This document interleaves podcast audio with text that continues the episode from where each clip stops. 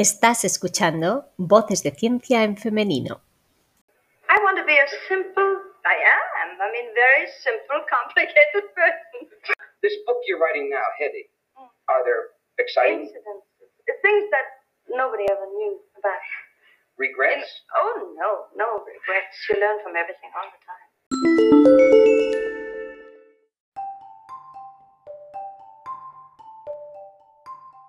Muchos inventos derivan de descubrimientos científicos y muchos científicos han sido inventores. Pero inventar no es precisamente hacer ciencia y en realidad los inventores no tienen una cualificación especial para serlo. Hoy tenemos con nosotros a uno de los inventores más curiosos de la historia, la estrella de Hollywood de los años 40, Hedy Lamar. Su invento, que no fue reconocido en su momento, es la base de las modernas tecnologías de comunicación segura. Gracias a ella, hoy tenemos Wi-Fi. Simulamos una entrevista basándonos en sus propias declaraciones, obtenidas de la película Bombshell y de los libros que nos cuentan su historia.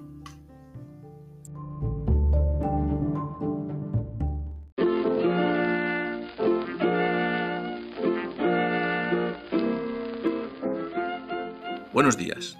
Estamos con Hedy Lamar, estrella de Hollywood y también célebre inventora. Hola, Hedy. Fuiste una de las estrellas más valoradas por los soldados americanos. Cuéntanos cómo fue tu contribución en la Segunda Guerra Mundial. Buenos días. Eh, te contaré que cuando los eh, japoneses bombardearon Pearl Harbor, en realidad yo ya había recaudado 7 millones de dólares en bonos de guerra. Fue entonces cuando Bette Davis abrió la cantina de Hollywood para subir la moral de las tropas y comencé a trabajar con ellas y con otras actrices y actores. Como yo no sabía cocinar, pues me enviaron al fregadero. Mientras fregaba platos, firmaba autógrafos y bailaba con los soldados. Pero en realidad mi anhelo más potente era que yo deseaba que el ejército hubiera puesto en práctica la patente que yo había desarrollado con Georges Sanfiel. Creo que, sinceramente, esa hubiera sido la mejor contribución a la paz. ¿Y por qué crees que no se tuvo en cuenta? Fueron muchos los factores que contribuyeron a que no se tuviera en cuenta. Yo no soy americana. Era una refugiada austríaca, que además era una estrella de cine, y que además estaba considerada como una de las mujeres más bellas del mundo, pues la verdad no es difícil entender los prejuicios que tuvieron eh, tanto el ejército como el gobierno americano. Hemos oído hablar mucho de tus experimentos eh, entre los rodajes y de que aportaste, entre otras, algunas ideas para mejorar las alas de los aviones. ¿De dónde te viene esa inquietud por inventar?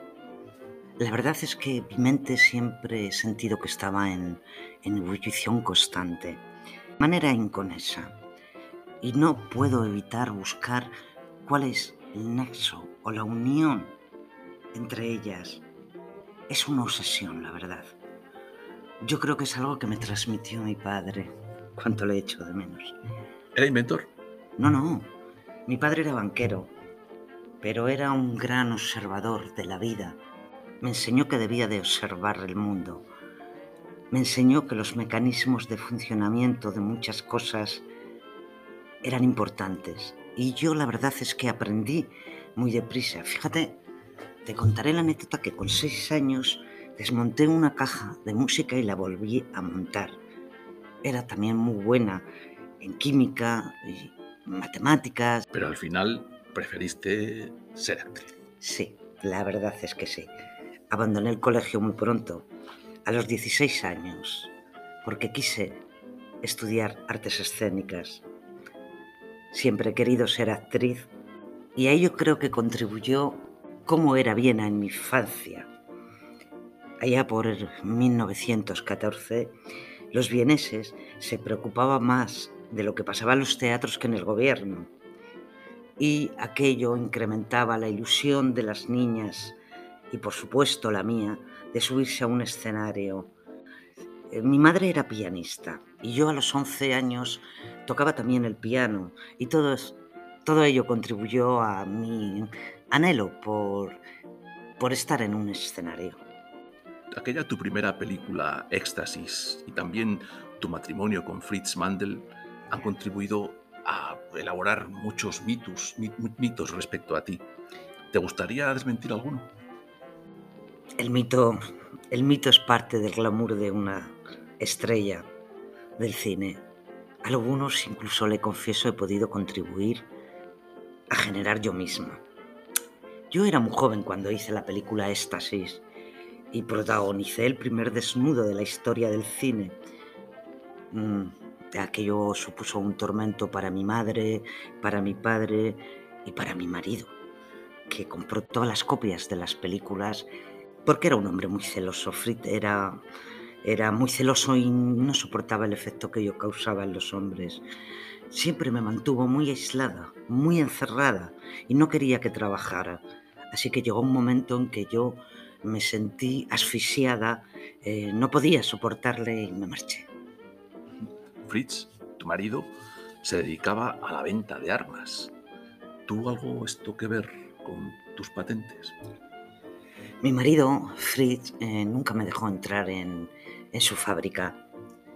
Aunque yo escuchaba conversaciones, sé que hay gente que, que pensó que yo era una espía. No me importa porque la verdad la auténtica verdad de lo que hice lo sé yo, y la idea era totalmente mía. Los torpedos alemanes estaban bombardeando la flota británica y moría muchísima gente, eh, mujeres, niños. Había que hacer algo, había que hacer algo. Cuéntanos ahora sobre George, sobre George Anfield, tu colaborador en, en la patente. ¿Cómo le conociste? ¿Cómo conocí a mi querido George Santel? Bueno, supe de él a través de un diseñador de moda que era amigo de los dos. Eh, George era un compositor de música vanguardista, muy bueno, pero las actrices le conocían más por sus conocimientos en endocrinología. Y durante una fiesta escuché a Gert Gable hacer un comentario negativo sobre mi pecho y no me, no me gustó, así que me puse en contacto con George. Cuando nos conocimos, eh, el tema de mi pecho pasó a un segundo lugar porque vimos que teníamos otros, otros intereses. Los dos estábamos preocupados por el estado de la situación de la guerra. Así que le conté mis ideas y él enseguida se subió al carro. Pero ninguno sabíais nada, ni de torpedos, ni de patentes, ¿no? No, la verdad es que no. Ninguno sabíamos que los torpedos americanos no eran controlados electrónicamente. Yo sabía de torpedo en base a las técnicas alemanas y yo lo que sabía era sincronizar pianolas, lo que nos resultó muy útil ¿eh? para dar eh, forma a la idea del radiocontrol de torpedos. De hecho, hasta le pusimos un nombre, Sistema de Comunicación Secreta. Entonces, cuéntanos, ¿en qué consiste exactamente vuestra innovación, puesto que el control por radio ya existía? Lo verdaderamente innovador está en el salto de frecuencia. Verás, si usas una única frecuencia, el enemigo puede captar tu señal. Pero si saltas constantemente de frecuencia cada pocos segundos, aseguras una comunicación con el torpedo que no puede ser rastreado. Por eso la sincronización es tan importante. ¿Dónde intervienen en todo esto las pianolas? En el corazón del sistema había dos pianolas. Bueno, tan solo un mecanismo de control de las mismas. La señal de radio saltaba constantemente de frecuencia, hasta 88 frecuencia, tantas como, como teclas tiene un, un piano. Y además la señal del torpedo y del barco deben sincronizarse para que salten a la vez, por lo que los conocimientos de George eran imprescindibles. Entonces, elaborasteis vuestra idea y al final la patentasteis. Cuéntame, ¿os resultó complicado elaborar la patente? Bueno, las patentes siempre son, eh, son complicadas. Eh, lo primero que hicimos, si bien recuerdo, eh, fue presentar nuestra idea al Consejo Nacional de Inventores Y la idea les entusiasmó. Y como les entusiasmó, nos pusieron en contacto con un profesor del Instituto Tecnológico de California que colaboraba en las empresas de patentes de Lion and Lion. Él fue en realidad quien nos ayudó a elaborar la patente de forma correcta. Era muy ingeniosa, pero a la vez sencilla de interpretar nuestros nombres aparecían en todas las páginas. Bueno, yo la, en verdad utilicé mi nombre de casada, Heidi Marker. Y cuando por fin, en agosto de 1942, la patente fue aprobada, decidisteis cedérsela al ejército americano. ¿Por qué? Porque nuestro deseo era salvar vidas. Pero el ejército la almacenó como alto secreto aunque luego me enteré de que había sido usada en las crisis de los misiles de Cuba para asegurar la comunicación entre barcos. Posteriormente, la patente fue desclasificada en 1980. ¿Qué pasó a partir de ese momento? Tengo que decirle que ni en sueños imaginé nunca que estuviera destinada a producir un impacto tan importante en nuestra forma de vida. La idea central que contenía la patente resultó ser la base de las comunicaciones inalámbricas seguras. Nunca, nunca podía haber imaginado que se aplicara en los móviles que usamos hoy en día con la conexión Wi-Fi. Últimamente ha sido galardonada con varios premios, entre ellos el Oscar de los Inventores, el premio a los pioneros de la Electronic Frontier Foundation, y en tu país natal también se han concedido, te han concedido el mayor honor que puede tener un inventor, la medalla Víctor Kaplan. ¿Sientes que por fin se ha reconocido tu idea? Sí, la verdad es que sí. Han pasado muchos años desde esa patente, en concreto 55 años. Parece que de repente me, me, me haya vuelto lista. La verdad es que no me he sentido con fuerzas para asistir a la ceremonia pero lo agradezco mucho. Lo único que me produce lástima es que haya sido demasiado tarde para George. Bueno, pues me gustaría concluir la entrevista hablando de tu otra faceta. La revista Playboy te acaba de nombrar una de las 100 estrellas más sexys del siglo. Mi imagen pública no ha sido muy glamurosa en los últimos años. He tenido algunos escándalos y bastantes litigios y eso me ha, me ha mantenido recluido. Así que estos nuevos reconocimientos, bienvenidos sean. Muchas gracias, Hedy. A usted.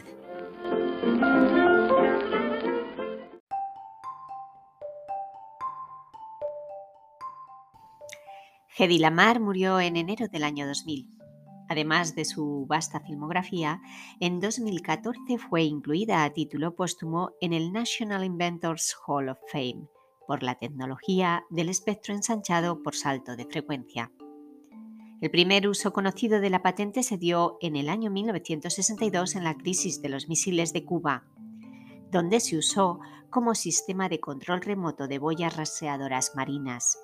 La misma técnica se incorporó en algunos de los ingenios de la guerra de Vietnam y más adelante en el sistema estadounidense de defensa por satélite Milstar.